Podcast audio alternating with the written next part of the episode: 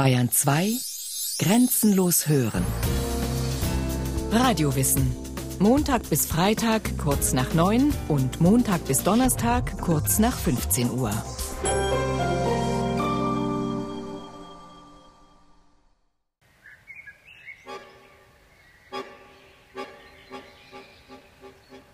Am 14. Juni 1931 kommt es im Münchner Vorort Waldtrudering zu einer skurrilen Begegnung.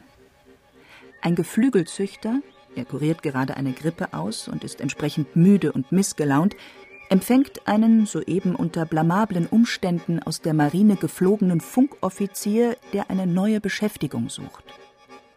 Der Geflügelzüchter heißt Heinrich Himmler. Im Nebenjob ist er Reichsführer SS. SS, das ist die Schutzstaffel, gegründet zum persönlichen Schutz des Naziführers Adolf Hitler. Himmler verwandelt sie Schritt für Schritt in ein höchst effektives Terrorinstrument. Der arbeitslose Marineoffizier heißt Reinhard Heydrich und beeindruckt den blassen, milchgesichtigen Himmler auch durch sein Aussehen. Blond, drahtig, 1,85 Meter groß, Augen wie Stahl. Ein Germane wie aus dem Nazi-Bilderbuch. Himmler ist elektrisiert, weil sich Heydrich als Nachrichtenoffizier vorgestellt hat. Das ist zwar nur eine andere Bezeichnung für Funk- oder Fernmeldeoffizier, klingt für Himmler aber nach Geheimdienst. Genau so jemanden sucht er. Einen Spezialisten, der in der SS einen schlagkräftigen Geheimdienst aufbauen kann. Begeistert fordert er Heydrich auf, einen Organisationsplan für so eine Truppe zu skizzieren, gibt ihm 20 Minuten Zeit und verlässt den Raum. Der Oberleutnant zur See Reinhard Heydrich hat davon keine Ahnung, aber Selbstbewusstsein genug.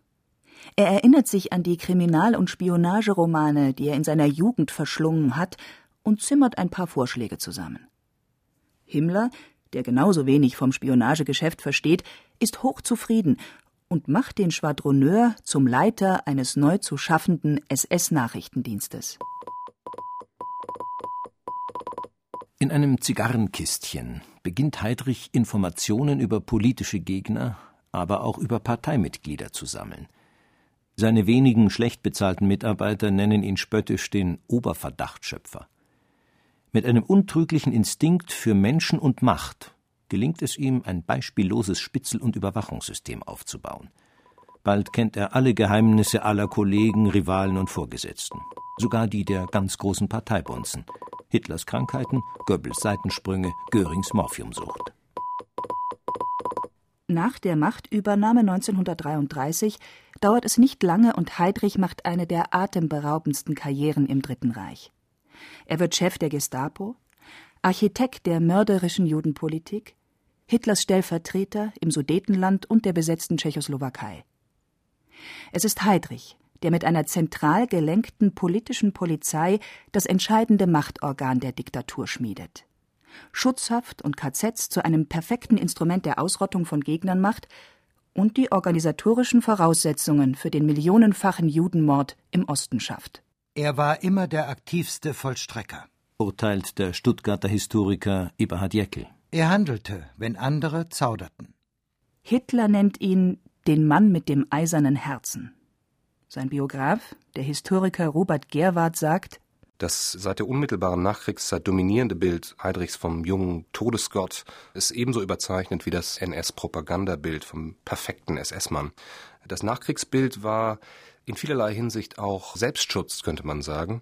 Wenn Heydrich nämlich krank und pervers und einfach nur böse war, dann konnte man sich sehr viel leichter von ihm distanzieren, von ihm und seinen Taten. Heydrich ist eine Figur, die sich erst nach 1931 wirklich völlig dem NS öffnet, dann aber mit besonderer Radikalität, mit der Radikalität des späten Konvertiten, die ideologischen Vorgaben Hitlers und Himmlers nicht nur zu eigen macht, sondern sie tatsächlich lebt und verkörpert wie kein zweiter. Also ein reiner Manager ist er nicht. Er ist eher ein Überzeugungstäter, der tief von der eigenen ideologischen Mission erfüllt ist und, was viele erschrecken dürfte, kein psychologisch gestörter Wahnsinniger, sondern eher ein überdurchschnittlich gebildeter Bürgersohn war, ein genozidaler Massenmörder aus der Mitte der deutschen Gesellschaft statt vom Rand. Heydrich ist der Mann im Hintergrund, lautlos, unauffällig, effektiv die Fäden ziehend. Die ihn von früher her kennen, hätten ihm so eine Biografie kaum zugetraut.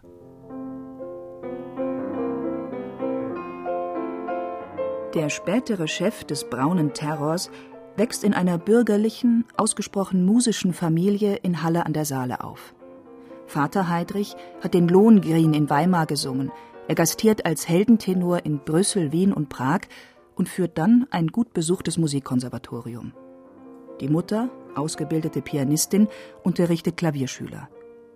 Reinhard Tristan Eugen Heidrich ist ein zarter, scheuer Knabe mit einer Piepsstimme. Er spielt Geige und brilliert in einem Krippenspiel als singende Maria um sich später zu einem drahtigen Sportler und Bewunderer soldatischer Disziplin zu wandeln. Als Schwimmer, Fechter, Reiter, Segler und Pistolenschütze erzielt er Höchstleistungen. 1922, mit 18 Jahren, geht er zur Marine, die in den unsicheren Nachkriegsjahren gesellschaftliches Renommee und wirtschaftliche Sicherheit verspricht. Der junge Reinhard Heydrich ist kein rechtsradikaler Rabauke sondern ein ehrgeiziger, aufstiegswilliger Bürgersohn mit guten Manieren. Die Mitgliedschaft seines Vaters bei den Freimaurern verschweigt er gern, und zeitlebens sucht er in panischer Angst nach jüdischen Ahnen, von denen Gerüchte wissen wollen, die es aber nicht gab. Als Leutnant zur See und Funkoffizier tritt er ziemlich zackig auf. Ein Jugendfreund erinnert sich. Er wollte immer weiter. Noch besser, noch höher. Schon als Leutnant träumte er vom Admiral. 1931 zerplatzt der Traum. Reinhard Heydrich, aufgestiegen in die Admiralstabsleitung der Ostseemarine, stolpert über seine notorische Schürzenjägerei. In dem Augenblick, da er sich anschickt, sein Privatleben in Ordnung zu bringen. Er bereitet die Verlobung mit Lina von Osten vor, Tochter eines Lehrers aus verarmtem Beamtenadel. Daneben unterhält er noch eine lockere Beziehung zu einer jungen Potsdamerin, die sich ebenfalls als seine Verlobte betrachtet. Er schickt ihr seine Verlobungsanzeige, kommentarlos. Das Mädchen erleidet einen Nervenzusammenbruch. Der empörte Vater informiert die Marineleitung. Vor dem eilig zusammengetretenen Ehrenrat der Marine benimmt sich Heidrich so arrogant, dass man ihn entlässt. Mitten in der Weltwirtschaftskrise steht er vor dem Nichts. Der bisher eher unpolitische Heidrich heiratet in eine Familie überzeugter Nationalsozialisten ein. Lina ist eine glühende Judenhasserin. Um die Gunst der Schwiegereltern zu gewinnen, beginnt er sich für die Nazis zu interessieren. Es kommt zu der schicksalhaften Begegnung mit Heinrich Himmler. Als Sohn eines Münchner Gymnasiallehrers aus bürgerlichem Milieu stammend wie er, als entlassener Offiziersanwärter ein Gescheiterter wie er. Beide behalten ein Leben lang das wachsame Misstrauen des Zurückgesetzten. Beide verbergen ihre Machtinstinkte hinter der Maske des farblosen, stets dienstbereiten Bürokraten. An Weihnachten 1931 heiratet Reinhard Heydrich Lina von Osten in einer evangelischen Dorfkirche am holsteinischen Fehmarnsund. Über dem Altar hängt ein Hakenkreuz aus Tannenzweigen – und am Schluss des Gottesdienstes intoniert die Kirchenorgel das Horst-Wessel-Lied Die Fahne hoch, die Reihen festgeschlossen. Später, als Hitlers Polizeichef, gibt Heydrich den hasserfüllten Christenfeind. Die Kirche, vor allem die katholische, sei der schlimmste Feind des jungen Nazistaates, seit Jahrhunderten darauf aus, blutliche und geistige Werte unseres Volkes zu vernichten. Heydrichs Aufstieg vollzieht sich weitgehend in München. In Berlin nimmt man ihn anfangs nicht so recht ernst. Seine große Stunde kommt am 9. März 1933, als der neue Reichskanzler Adolf Hitler auch in Bayern die Macht übernehmen will und Franz Ritter von Epp zu seinem Statthalter dort ernennt. Ministerpräsident Heinrich Held, er gehört der Bayerischen Volkspartei an, weigert sich. Loyale Postbeamte halten die entsprechenden Telegramme aus Berlin zurück. Der SS-Standartenführer Heydrich rast zur Post und erzwingt mit vorgehaltener Pistole die Aushändigung des Führerbefehls. Gleichschritt! Aus!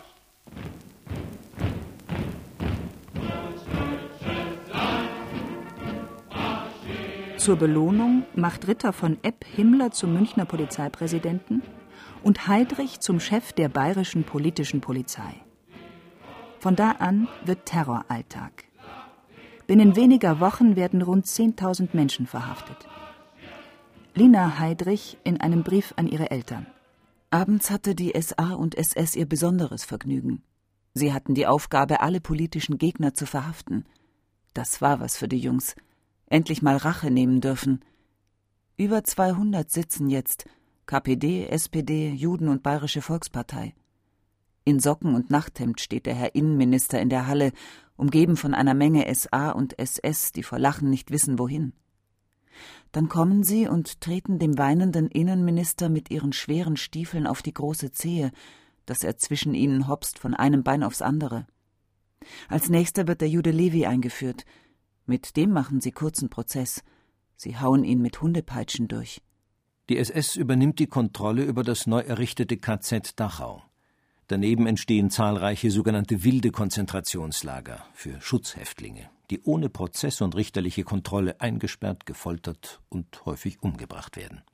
Als Hitler ein Jahr später seine parteiinterne Konkurrenz beseitigen und viele Gegner aus Militär, Gewerkschaften, Kirche und Presse gleich mitmassakrieren lässt, zieht Reinhard Heydrich ebenfalls die Fäden. Längst kontrolliert er gemeinsam mit Himmler die politische Polizei in ganz Deutschland. Mit Ausnahme von Preußen, wo der mächtige Ministerpräsident Hermann Göring das Sagen hat. Als bekannt wird, dass Heydrich seine V-Leute in Görings Polizei einschleust, will der ihn verhaften lassen, wird aber mit der Zusicherung besänftigt, dass gegen sein Veto niemand in Preußen in Schutzhaft genommen werden könne.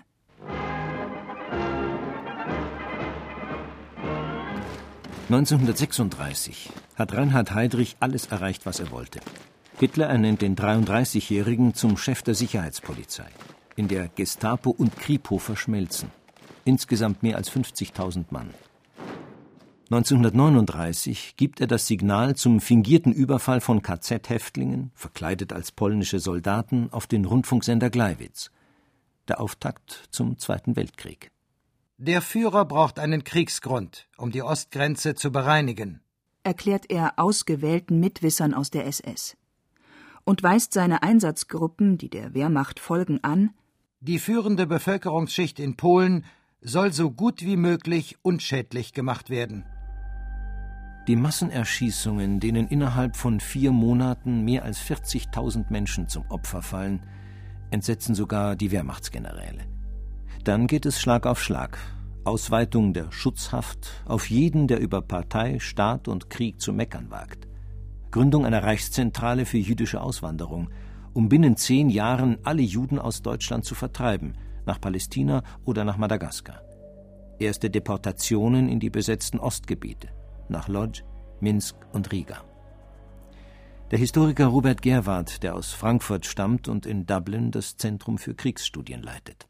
Bis 1939, bis zum Ausbruch des Zweiten Weltkrieges, verfolgt Heydrich, verfolgt die SS eine Politik der erzwungenen Auswanderung. Das ist das erklärte Ziel der SS-Judenpolitik. Das gilt vielleicht auch noch für die ersten Kriegsjahre, aber mit den Deportationsplänen, die immer wieder entwickelt und dann wieder verworfen werden, wird es nie so richtig was. Alle Pläne scheitern letztlich aus verschiedenen Gründen, entweder am Einspruch der lokalen Behörden im besetzten Osten, die weniger und nicht mehr Juden in ihrem Geschäftsbereich haben wollen, oder an Transportkapazitäten oder auch schlichtweg an fehlenden Lokalitäten, wohin man die Juden verbringen konnte. Hinzu kommt, dass sich die Zahl der Juden, für die Heydrich nominell verantwortlich ist, nach dem deutschen Einmarsch in Polen verzehnfacht auf einen Schlag. Insofern wächst auch die Frustration. Ich denke, das äh, muss man auch einbeziehen, wenn man die zunehmende Radikalität zu erklären versucht, mit der die SS Judenpolitik betreibt. Der Einmarsch in die Sowjetunion 1941 markiert dann tatsächlich den Beginn eines völlig neuen Ansatzes in der Judenpolitik, insofern als der Krieg gegen die Sowjetunion von Anfang an als Vernichtungskrieg geführt wird, vor allem als Vernichtungskrieg gegen die sehr breit definierte jüdisch-bolschewistische Oberschicht. Zwischen dem Herbst 1941 und dem Sommer 1942 entwickelt sich dieser zunächst gegen die sowjetischen Juden gerichtete Vernichtungsfeldzug dann zum gesamteuropäischen Genozid. Nicht Himmler, nicht Adolf Eichmann, nicht einmal Hitler, sondern Heydrich ist der Architekt des Völkermords an den Juden. Während der Führer zögert, Massendeportationen in die Vernichtungslager anzuordnen, nicht zuletzt deshalb, weil die Wehrmacht alle Transportmittel im Osten für den Krieg benötigt, hat sein Gefolgsmann längst die Detailpläne fertig. Heydrich ist einer der Motoren der Judenvernichtung, keine Frage. Er regt beispielsweise die Einführung des Judensterns bereits 1938 an. Da wird die Sache aber noch von Hitler als viel zu radikal zurückgewiesen. Hitler befürchtet, dass wenn die Juden erstmal gekennzeichnet sind, es immer wieder zu Übergriffen durch den Mob kommt. Dasselbe gilt für die vollständige Deportation der deutschen Juden aus dem Reich, die Hitler trotz Heydrichs Drängen bis September 1941 vor sich herschiebt. Anders als Heinrich sorgt sich Hitler nämlich um die öffentliche Meinung. Und ein wenig auch um den Ruf Deutschlands im Ausland. Heydrich ist das egal. Er sieht nur die Feinde der neuen Ordnung, die immer mehr werden, obwohl man Kommunisten, Sozialdemokraten, Monarchisten ausgeschaltet hat. Juden, Freimaurer, politische Pfaffen, wie er sie nennt, ausländische Spione daheim im Reich, todesmutige Partisanen in den besetzten Ländern, eine Welt von Feinden, die es auszurotten gilt. Mitleidlos, unerbittlich, menschenverachtend geht Reinhard Heydrich ans Werk. Sogar die Swing Kids, unangepasste Jugendliche in Großstädten wie Berlin und Hamburg, die heimlich Jazz hören und Tanzpartys mit amerikanischen Hits veranstalten, schickt er in Konzentrationslager. Nach dem Überfall auf die Sowjetunion ermorden seine SS-Truppen innerhalb von fünf Monaten mindestens 500.000 jüdische Männer, Frauen und Kinder um den Traum von einem ethnisch gesäuberten großdeutschen Imperium zu verwirklichen. Die Juden sollen nicht mehr zur Auswanderung gezwungen, sondern ausgerottet werden. Stichwort Vernichtung durch Arbeit, Erschießen und Vergasen. Heydrich stört es nicht, wenn seine Einsatzgruppen in der Sowjetunion bis zu 4000 Menschen an einem einzigen Tag umbringen, wenn sie jüdische Dorfbewohner in eine Synagoge einschließen und das Gebäude in Brand stecken aber er bekommt Tobsuchtsanfälle, wenn die Mörder ihre Opfer nach Lust und Laune und nicht mit System auswählen, wenn sie undiszipliniert vorgehen und etwa jüdische Geschäfte plündern. Und er sorgt sich um die seelische Gesundheit der Männer in den Erschießungskommandos, wenn ihm wieder einmal von Nervenzusammenbrüchen und dem zunehmenden Alkoholmissbrauch berichtet wird. Robert Gerwart. Bei ihrer schmutzigen Aufgabe der Ausmistung einer schlechten Welt, so zumindest wollten es Heydrich und Himmler, sollten die SS-Männer ja kein Vergnügen empfinden, denn man wollte letztlich keine perversen Sadisten heranzüchten, die man dann später nach dem gewonnenen Krieg nicht hätte in die deutsche Gesellschaft reintegrieren können. Insofern ist auch die industrielle Vernichtung der Juden in Gaskammern eine Antwort darauf, also ein Ausdruck der Absicht, dass man den Tätern entgegenkommt, dass man ihnen die Aufgabe erleichtert, die Aufgabe des Tötens. Als Hitler 1941 die Tschechen unterwirft und Heydrich zu seinem Statthalter im sogenannten Protektorat Böhmen und Mähren ernennt, steht der bis dahin unauffällige Organisator des Terrors plötzlich im Rampenlicht. Der tschechische Raum ist für Deutschland kriegswichtig. Hier produzieren unter anderem die Skoda Waffenwerke Panzer für den Vormarsch in Russland. Aus diesen Monaten stammen die ganz wenigen erhaltenen Tonaufnahmen mit Heydrichs Stimme.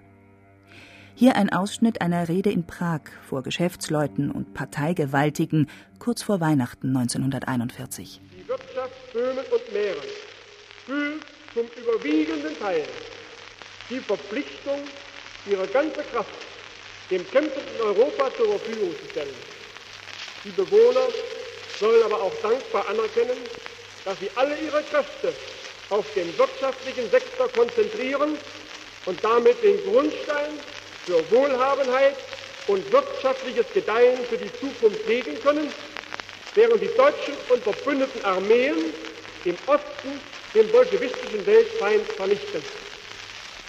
Zum ersten Male in der Geschichte Europas werden nun aber auch die ungeheuren Kräfte des Ostens, die bisher immer nur als Werkzeug der Zerstörung dienten, positiv und zum Wohle des neuen Europas zum Einsatz kommen.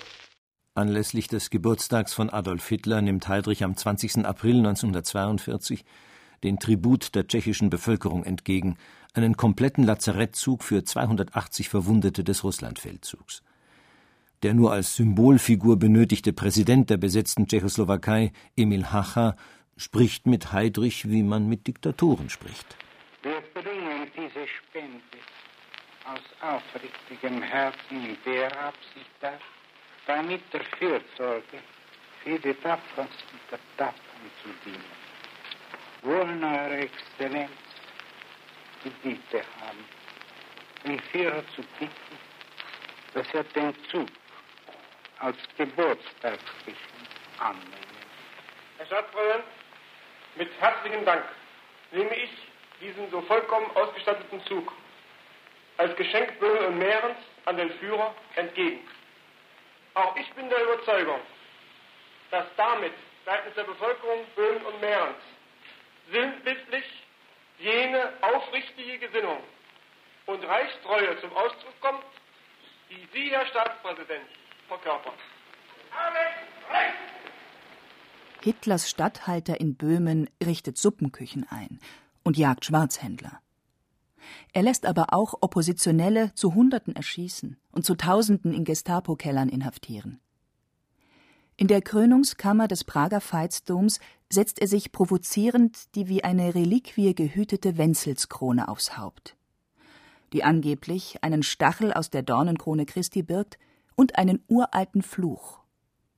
Wer diese Krone unbefugt aufsetzt, wird binnen Jahresfrist eines gewaltsamen Todes sterben und danach sein ältester Sohn. Wenige Monate später schickt die in London agierende tschechische Exilregierung zwei Attentäter nach Prag. In einer schwer zu passierenden Haarnadelkurve werfen sie eine Handgranate in den offenen Wagen Heidrichs, der auf eine Leibwache zu verzichten pflegt. Schwer verletzt wird er ins Krankenhaus gebracht. Am 4. Juni 1942 ist Heidrich tot, gestorben im Alter von 38 Jahren. Im Jahr darauf stirbt auch sein zehnjähriger Sohn. Er wird mit dem Fahrrad von einem tschechischen Lastwagen überrollt. Hitler lässt seinem treuen Paladin die Totenmaske abnehmen, richtet ihm ein pompöses Staatsbegräbnis aus und ordnet an, als Vergeltungsmaßnahme, das Dorf Lidice, eine Bergarbeitersiedlung nordwestlich von Prag, auszuradieren. Sämtliche Häuser werden niedergebrannt, 199 Männer und die meisten Kinder ermordet, die Frauen ins KZ Ravensbrück gebracht. Ein Strafgericht, das sich sehen lassen kann. So Hitlers Propagandaminister Goebbels. Die Attentäter verstecken sich in einer Prager orthodoxen Kirche, werden aufgespürt und von der SS hingerichtet, zusammen mit dem Pfarrer und dem zuständigen Bischof. Es folgen weitere Terrorexzesse und eine gigantische Verhaftungswelle. Der tschechische Untergrund wird so gut wie ausgelöscht. Gleichzeitig benennen sich mehrere amerikanische Gemeinden in Lidice um. Der Name des Dorfes wird in der ganzen Welt zum Synonym für unbeugsamen Widerstand.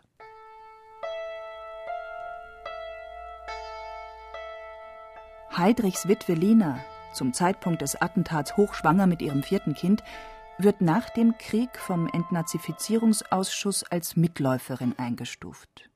Später entlastet man sie und stattet sie mit der Pension einer Generalswitwe aus. Aussagen ehemaliger Häftlinge, die auf dem Gut der Heidrichs gearbeitet haben, und Gutachten von Historikern über Heidrichs Anteil am Holocaust ignoriert das Sozialgericht in Schleswig. Was nicht verwundert. Der ermittelnde Landessozialgerichtsrat und spätere CDU-Landtagsabgeordnete Waldemar Meinecke Pusch war ein Nazi-Jurist. Lina Heidrich baut ihr Gut auf Fehmarn zu einem schönen Hotel aus, empfängt ewig Gestrige aus der SS zum Austausch von Erinnerungen und erklärt Reportern, ihr Mann habe nie etwas gegen Juden gehabt. Auf ihrer alten Schreibmaschine bekennt sie mehrfach ihr reines Gewissen und ihren, Zitat, großen Glauben an unsere Lauterkeit. Für das Kürzel SS in germanischen Runen hat das Gerät noch eine eigene Taste.